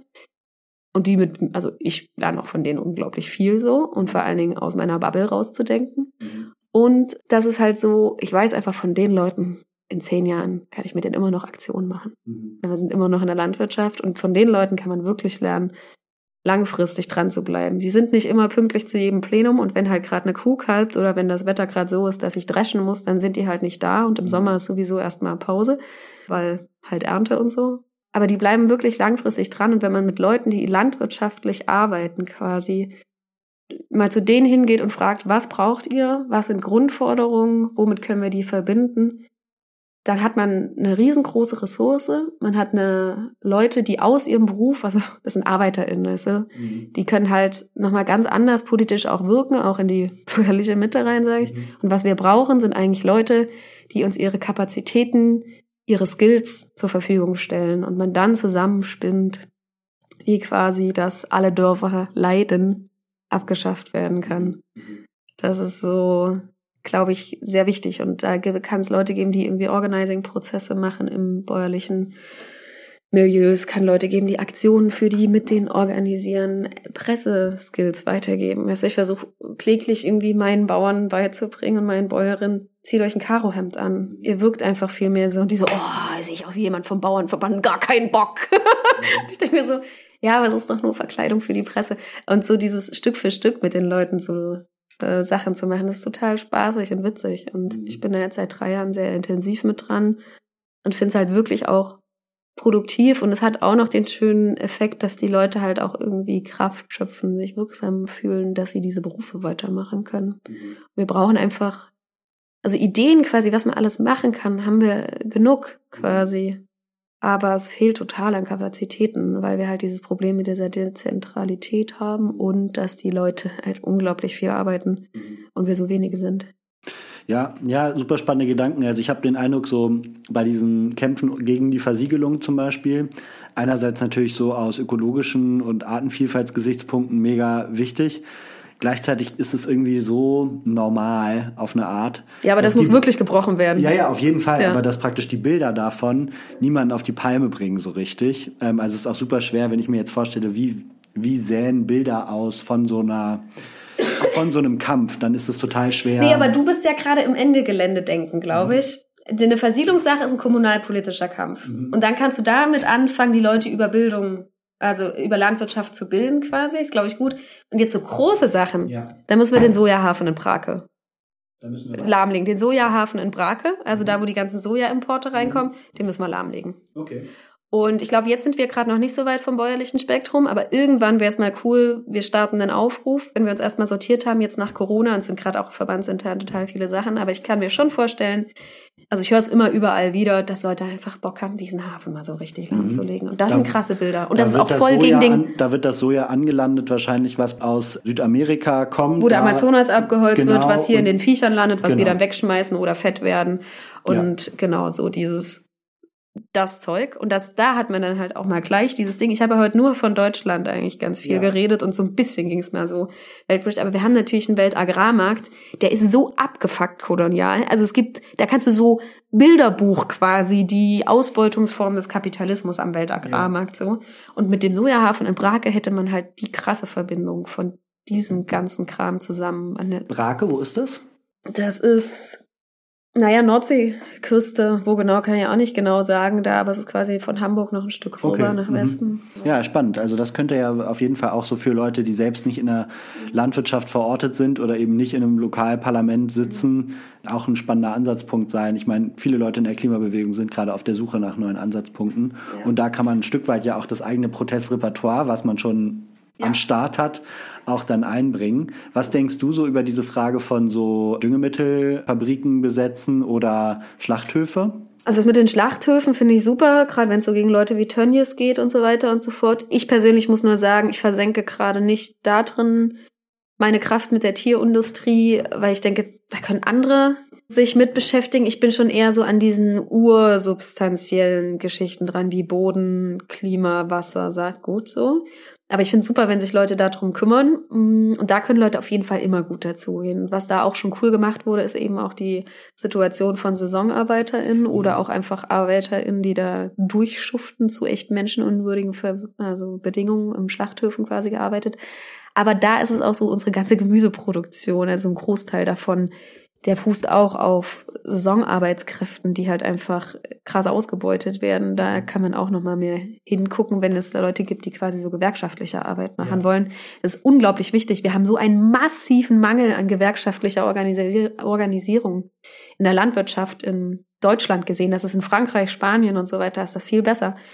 Und da sehe ich auch noch mal so Potenzial zu gucken, wie kriegt man das hin? Also das dauert natürlich, es braucht viel Vorbereitungszeit, aber mal den Lebensmitteleinzelhandel zu bestreiken mit den Leuten, die da verkaufen für Lidl, Aldi und Co. Mhm. Und in Solidarität mit BäuerInnen, die sagen, wir kriegen übrigens nicht genug für unsere mhm. Urproduktion. Mhm.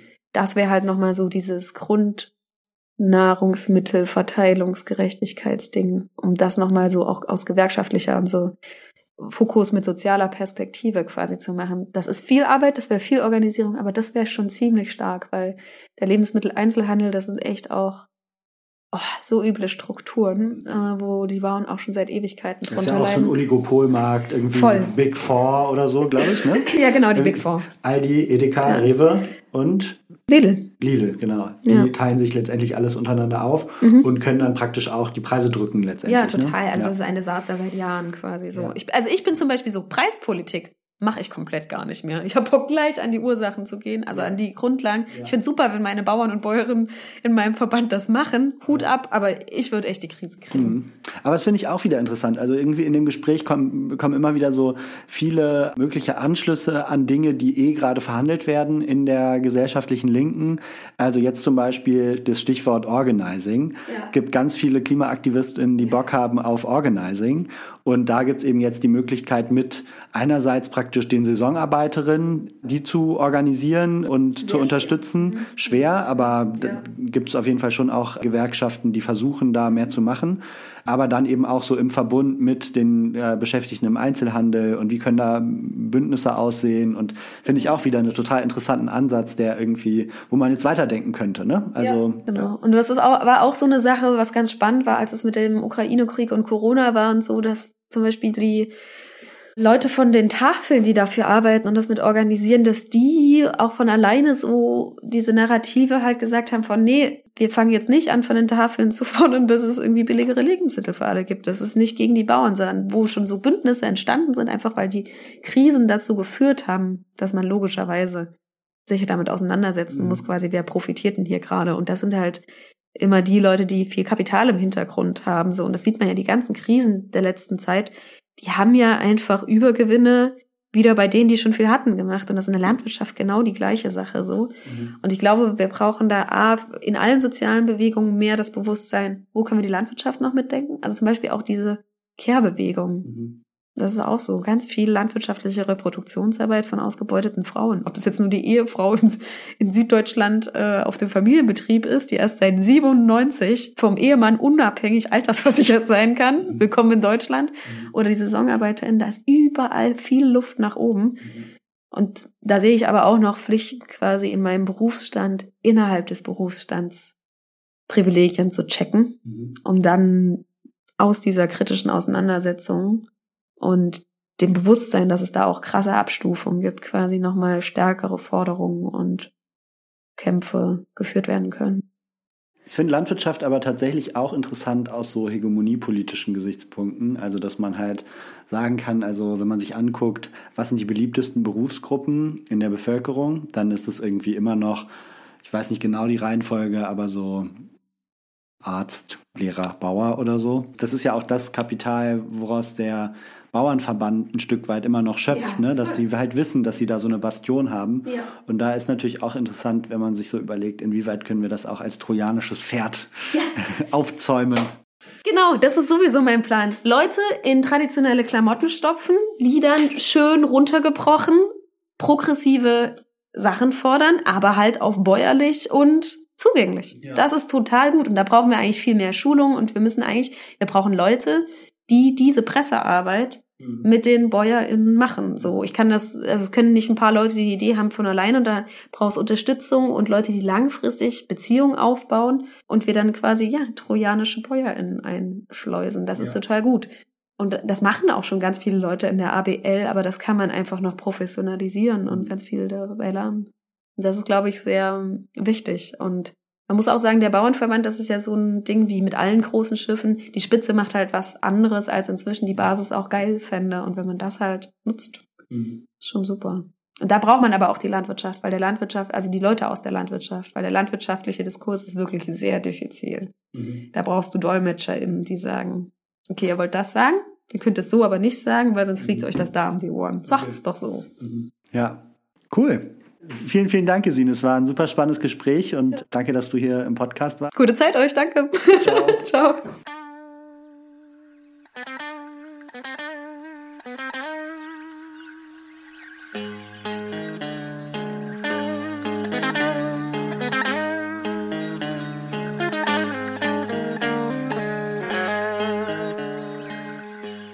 Hier sind wir wieder.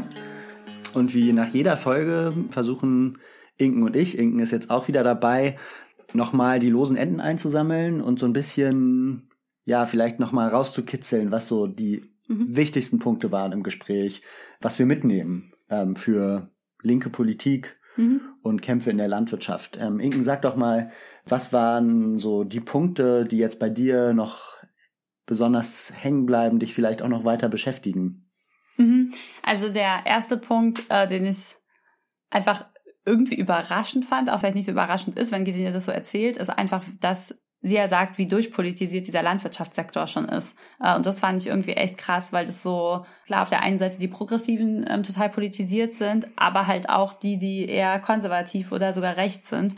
Und das fand ich irgendwie krass, weil natürlich sieht man die ab und zu mal, wenn man bei der Wir haben es satt Demo kommen die Progressiven einmal im Jahr nach Berlin, dann gab es irgendwie auch mal diese großen Traktordemos durch Berlin von den Konservativen, aber ich finde, es sind Leute, die sonst relativ ja, die vielleicht auch dadurch, dass sie nicht in der Stadt wohnen und der Stadt nicht so sichtbar sind, die man jetzt politisch gar nicht die ganze Zeit im Blick hat irgendwie. Und das war auf jeden Fall für mich erstmal so ein Erkenntnismoment, zu merken, okay, krass, da ist eigentlich ein Sektor, da ist der Druck einfach schon so hoch, dass sie gar nicht anders können, als politisch zu sein, mhm. ähm, in alle Richtungen. Und ja, und eben auch gut durchorganisiert. Ja. Das finde ich auch ganz wichtig. Also, weil es gibt ja viele gesellschaftliche Bereiche, die vielleicht historisch mal gut durchorganisiert mhm. waren, so gerade praktisch so die klassischen Arbeiterjobs mhm. irgendwie in den mhm. Fabriken, äh, wo das irgendwie sehr stark zurückgegangen ist. In der Landwirtschaft ist das anders. Da könnte man vielleicht sogar sagen, dass die, der Organisationsgrad immer noch zunimmt. Ja, das fand ich irgendwie einen richtig spannenden Punkt. Und der zweite ist äh, einfach, wie zentral diese Eigentumsfrage ist. Für Pacht, für was passiert auf den Böden, wie viel Entscheidungsgewalt hat man darüber, was mit dem Boden gemacht wird und was für Landwirtschaft da betrieben wird. Das fand ich total interessant, äh, gerade im Hinblick jetzt auch auf die ganze Vergesellschaftungsdebatte und auch auf die Parallelen zwischen Stadt und Land, dass es eigentlich an beiden Orten geht um wem gehört der Boden? Weil das ist ja faktisch in der Stadt inzwischen auch so. Da geht es auch nicht mehr darum, wem gehört das Haus, sondern das, was so richtig teuer ist, sind die Grundstückspreise. Das finde ich irgendwie eine äh, einfach eine interessante, also politisch eine interessante, auch ein bisschen abgefahrene Entwicklung, dass das wirklich sozusagen einfach inzwischen die Ressourcenfläche und Boden und was da drin ist und was für Nährstoffe da drin stecken, so begrenzt ist, dass das eigentlich der große politische Konflikt ist, über den man dann halt auch total viel entscheiden kann, was eigentlich auf dem Boden passiert. Also sowohl was da gebaut wird, als auch was da gesät wird. Mhm. Ja, auf jeden Fall. Ja, wir wollen ja in diesem Podcast auch immer so ein bisschen die Strategiefrage mhm. stellen. Ne? Was tun? Mhm. Was würdest du denn sagen? Was sind so die Ansatzpunkte, die man ganz konkret hat? Oder vielleicht auch die strategischen Herausforderungen, mit denen mhm. man in der Landwirtschaft konfrontiert ist. Also ja, mhm. wie siehst du das? Ja, was ich mega spannend finde, ist, dass es so ein krasses Agieren im Mehrebenensystem wieder ist. Das hat mich irgendwie so vor allem den Verkehrssektor auch erinnert. Es gibt halt einfach total viele Ansatzpunkte auf der EU-Ebene, auf der Bundesebene, auf der kommunalen Ebene. Das bietet Chancen und Schwierigkeiten gleichzeitig, würde ich immer sagen, weil es heißt einerseits, man kann nicht den einen großen Kampf führen und damit ist dann alles entschieden, sondern man muss sich irgendwie auf allen diesen Ebenen bewegen. Aber es gibt natürlich auch krasse Chancen dadurch, dass man halt entweder eine Petition gegen das Gesetz äh, machen kann oder für ein Gesetz machen kann oder halt schon auch als Kommune ganz viel im Kleinen, oder das heißt im Kleinen, dann ja am Ende gar nicht so klein, aber sozusagen schon ganz viel auf kommunaler Ebene auch verändern kann. Und das bietet halt Partizipationsmöglichkeiten für super viele Leute, mhm. weil sich jetzt genauso alle Hörerinnen, die im Stadtparlament ähm, tätig sind, überlegen können, ob sie diese Gemeinwohlverpachtung bei sich mal angucken wollen, ob das nicht möglich ist. Und genauso man sozusagen jetzt größere Kampagnen organisieren kann. Mhm. Ja, ich fand es auch noch ganz interessant in dem Nachgespräch, als äh, das Aufnahmegerät schon nicht mehr lief, meinte Gesine auch noch zu mir, ach verdammt, ich wollte eigentlich gerne auch noch was zu Parlamentarismus sagen mhm. und dazu, wie bescheuert ich das finde, wenn Leute das einfach so abschreiben, weil da ah, eben ganz mhm. viele wichtige ähm, Hebel eigentlich liegen mhm. und niemand, der irgendwie für linke Politik eintritt, aus ihrer Sicht das einfach so wegwischen sollte mit ja. so einem revolutionären Gestus, weil ja es eben einfach auch darum geht, im Hier und Jetzt Sachen zu verändern. Das ja. fand ich noch ganz interessant und das ja. spielt so ein bisschen rein in das, was du gerade gesagt hast, nämlich, dass es so viele Ansatzpunkte gibt auf allen mhm. äh, parlamentarischen Ebenen, ne? Ja. von der kommunalen Ebene bis ins Europaparlament letztendlich. Ja, und das ist ja auch irgendwie besonders im Landwirtschaftssektor, einfach weil der so krass eigentlich am Ende staatlich durchfinanziert ist durch die Subventionen, dass man da ja wirklich auch an der Stelle, wo über Subventionen entschieden wird, nämlich Parlament und Haushaltsausschüsse, man tatsächlich genau da die total großen Hebel hat, um was zu verändern. Ja, da fand ich es auch interessant. Im Dissens-Podcast gab es da auch jetzt vor kurzem eine Folge zu Half-Earth Socialism. Mhm. Ähm, und da sprechen die eben auch über Landwirtschaft und darüber, dass ähm, Landwirtschaft letztendlich auch noch einer der Bereiche ist, wo Politik extrem handlungsfähig ist. Mhm. Eben gerade aus dem Grund, den du ja. genannt hast. Also so, das ist ein Bereich, der ist sowieso super stark von Subventionen abhängig. Und das bedeutet, dass politische Entscheidungen in diesem Bereich eben auch eine riesengroße Wirkung haben. Und anders als jetzt in anderen Wirtschaftsbereichen, wie zum Beispiel Industrie oder äh, Verkehr oder so, wo einfach dann, wo es auch immer sofort um um die technischen Möglichkeiten, Ingenieursleistung und so weiter mhm. ähm, geht, man da eigentlich fast de facto irgendwie so einen halb verstaatlichten Bereich schon hat, mhm. den man nur stärker sich aneignen muss jetzt ja. von einer linken Seite. Ja. Das fand ich auch interessant. Gleichzeitig würde ich auch sagen, es gibt ähm, auch Herausforderungen, Landwirtschaft zu ja, politisieren. Und eine ist zum Beispiel, dass äh, es so ein ja dezentraler Kampf ist auf eine Art. Also so bei der Antikohlebewegung konnte man das halt gut mhm. sehen, wie so eben die Orte der Zerstörung, die bildgewaltigen Orte waren, über die es gelungen ist, das Thema in die Öffentlichkeit zu bringen. Bei Fridays for Future konnte man sehen, wie die Orte der Entscheidung, ja. ähm, also die der Bundestag, die Ministerien eben die Orte waren, die es geschafft haben, das Klimathema nochmal größer zu politisieren. Und in der Landwirtschaft hat man irgendwie Felder, die nicht so krass sind, also die nicht so krass anzuschauen sind. Dann hat man irgendwie auch in der Viehzucht, das sind halt irgendwie einfach irgendwie Gebäude, die von außen relativ normal und langweilig aussehen.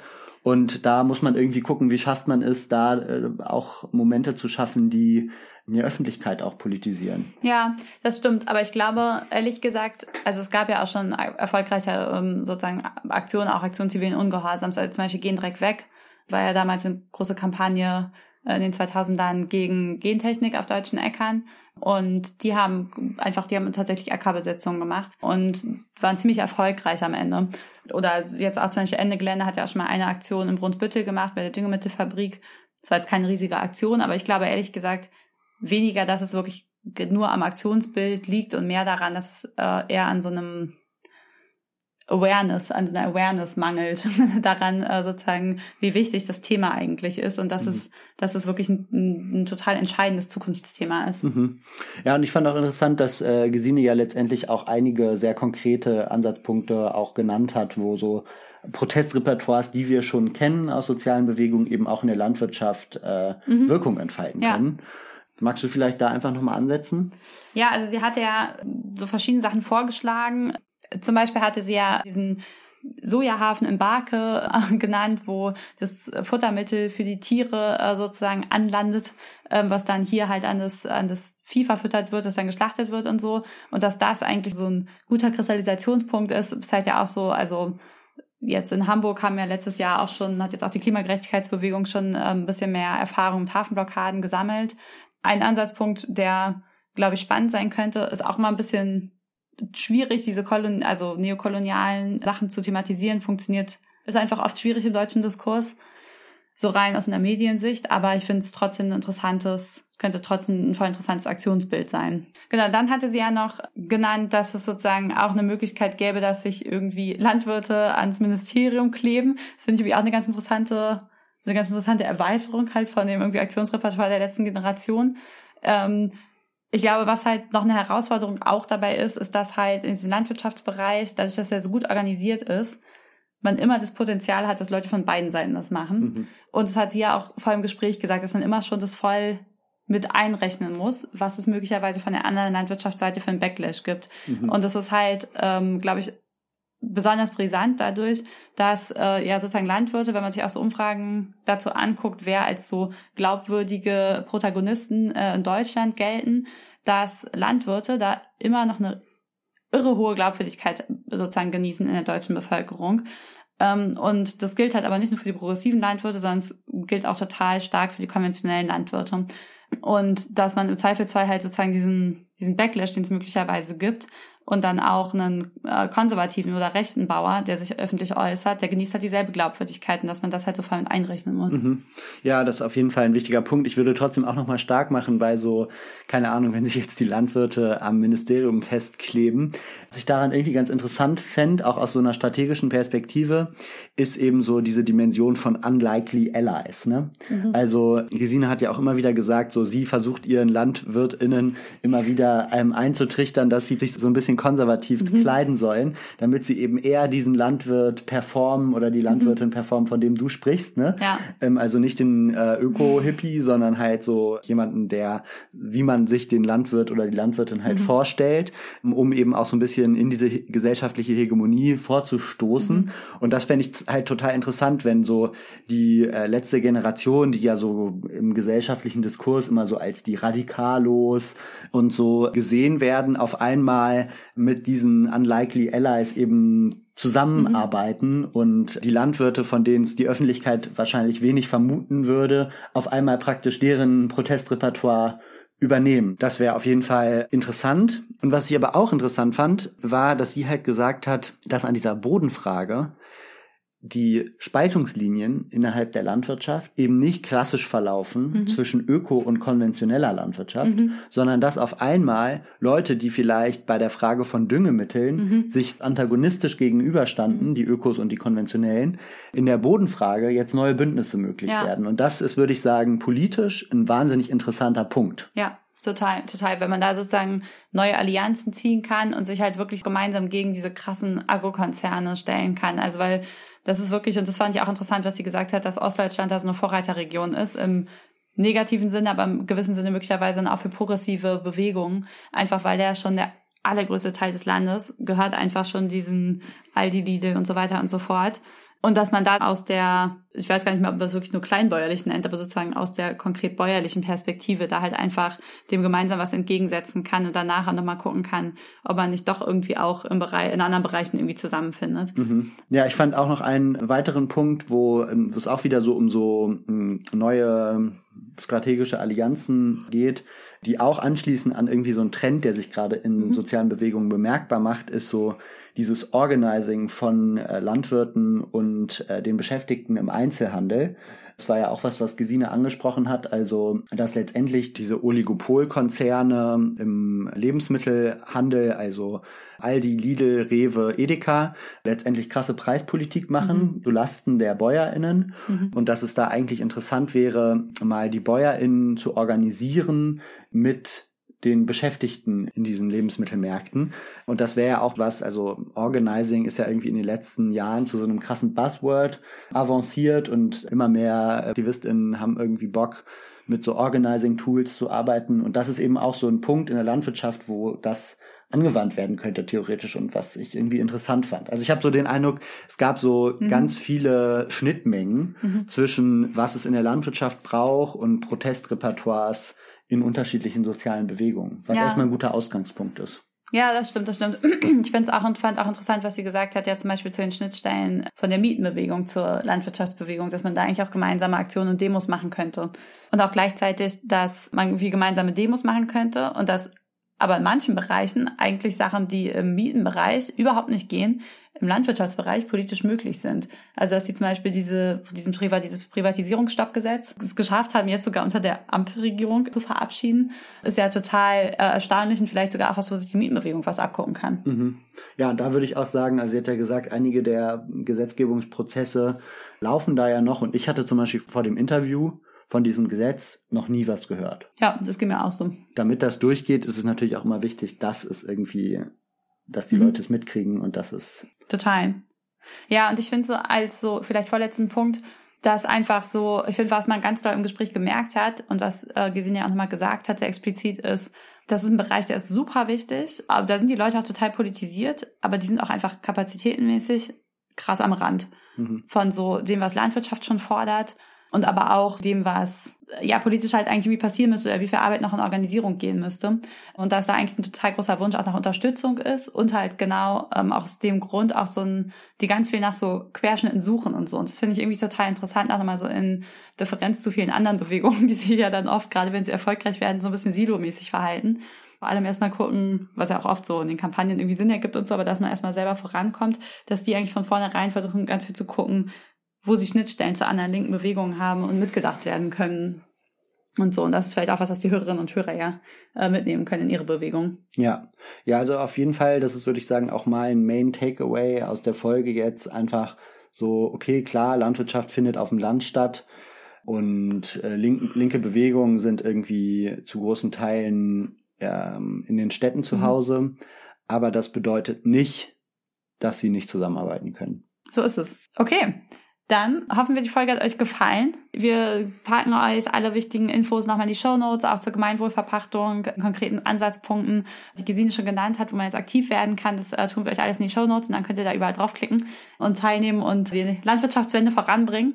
Ja, und vielleicht auch nochmal äh, der Hinweis, wenn euch die Folge gefallen hat, dann habt ihr jetzt auch die Möglichkeit, Inken und mich zu supporten, neuerdings. Den Link dazu findet ihr auch nochmal in den Show Notes. Ihr könnt jetzt Dissens und was tun im Doppelpack unterstützen. Ab zwei Euro im Monat seid ihr dabei und leistet damit einen Beitrag, dass wir auch in Zukunft unabhängig und werbefrei bleiben. So ist es. Wir hoffen, ihr bleibt uns gewogen, wenn es wieder heißt. Was tun? Tschüss. Ciao.